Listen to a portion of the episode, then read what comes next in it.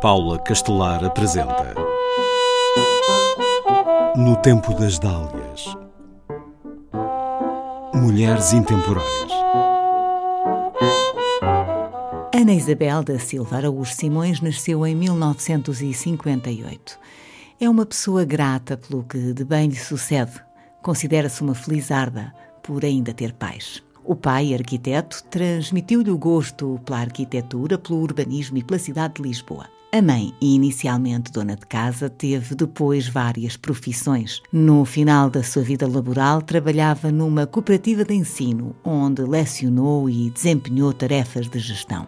Ana Simões conta que foi a mãe quem lhe ensinou que uma mulher pode fazer tudo o que se propuser fazer. Tem uma irmã e um irmão, ela é designer de moda e ele arquiteto. As pessoas à sua volta têm ofícios variados. O marido é físico relativista, o filho será em breve designer de produto e a filha, Mariana Silva, é uma artista plástica reconhecida no país e no estrangeiro. Ser referida num certo meio artístico como a mãe da Mariana fala sentir-se muito orgulhosa. Ana Simões fez o ensino primário num colégio privado de Lisboa, o Beiral, que ficava numa quinta às portas da Serra de Monsanto, com turmas mistas.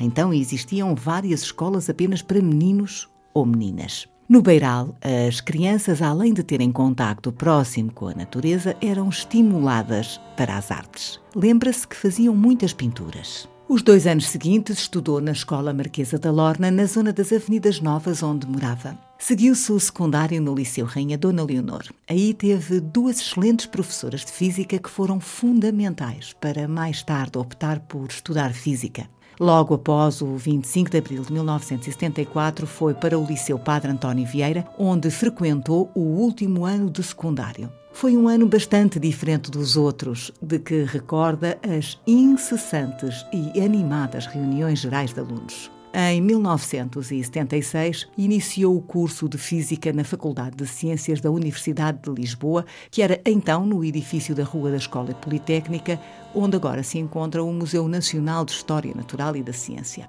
Eram cerca de 30 estudantes. Como a própria Ana Simões conta, e cito, Vivemos os momentos turbulentos do pós-25 de Abril em contexto universitário. Muitas reuniões gerais de alunos, exames finais sem limites de tempo impostos aos professores, boas e más aulas, muitas discussões, expectativas e camaradagem. Estava no segundo ano do curso de Física quando cedeu o incêndio que destruiu uma grande parte do edifício. Com os colegas, ajudou a recuperar material dos escombros e as aulas prosseguiram noutras instalações do Ministério da Educação, onde passou a estar a Faculdade de Ciências.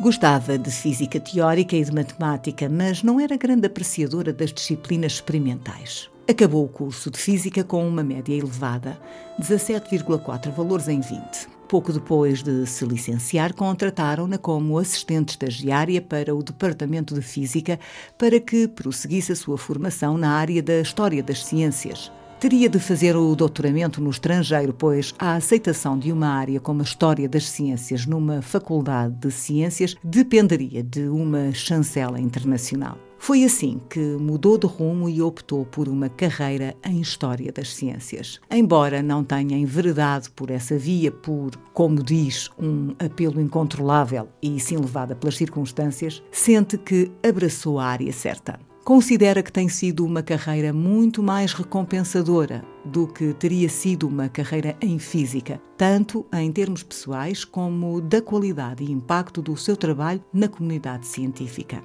conseguiu uma bolsa do Instituto Nacional de Investigação Científica e da Fulbright, mas teve de ser perseverante. Esperou vários anos antes de convencer ambas as instituições de que trocar a física pela história das ciências não era um desperdício de recursos e que uma jovem mãe seria capaz de conciliar a sua vida familiar com a profissional. Fez o doutoramento em História da Química Quântica nos Estados Unidos da América, na University of Maryland, em College Park, orientada por Stephen Brush. Foi das pioneiras naquela área de estudo, uma área fascinante pelos problemas históricos e filosóficos que levanta. Em 2003, Ana Simões criou o Centro de História das Ciências da Universidade de Lisboa, que coordenou. Teve ainda um papel fundamental na criação do mestrado e do doutoramento em História e Filosofia das Ciências daquela universidade, que existem desde esse ano.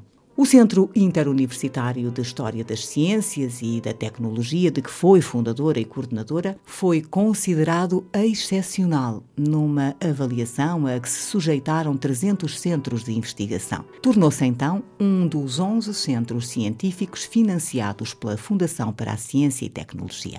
Em 2007, fundou a revista online de acesso livre Host History of Science and Technology. Na sua área, integra instituições de prestígio nacionais e internacionais. É atualmente a presidente da European Society for the History of Science. Nesse papel, tenta sempre promover a diversidade geográfica, disciplinar e metodológica das várias comunidades de historiadores que trabalham no espaço europeu ou refletem sobre o passado das ciências na Europa, nas suas relações com o mundo. Foi pró-reitora da Universidade de Lisboa e uma das primeiras mulheres cientistas selecionadas pela agência Ciência Viva. Teve um ano frenético em 2019, participando em vários projetos nacionais nacionais e internacionais. Houve imensas atividades associadas às comemorações do centenário do eclipse de 1919 e aconteceu ainda a comprovação da teoria da relatividade geral de Einstein.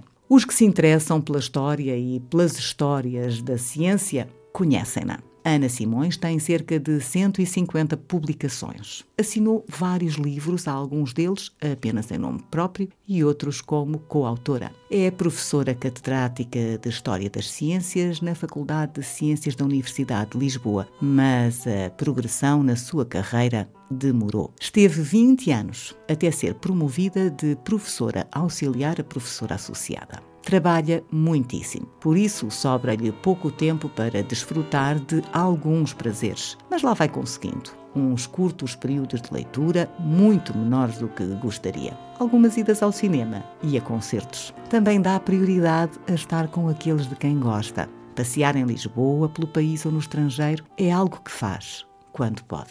Pratica exercício físico e assim se mantém em forma. Em casa, gosta de descansar a cabeça das tarefas profissionais, a dar largas à imaginação na cozinha. No tempo das dálias. Em parceria com o MIMA, Museu Internacional da Mulher, e a Monet, Associação Portuguesa das Mulheres Cientistas.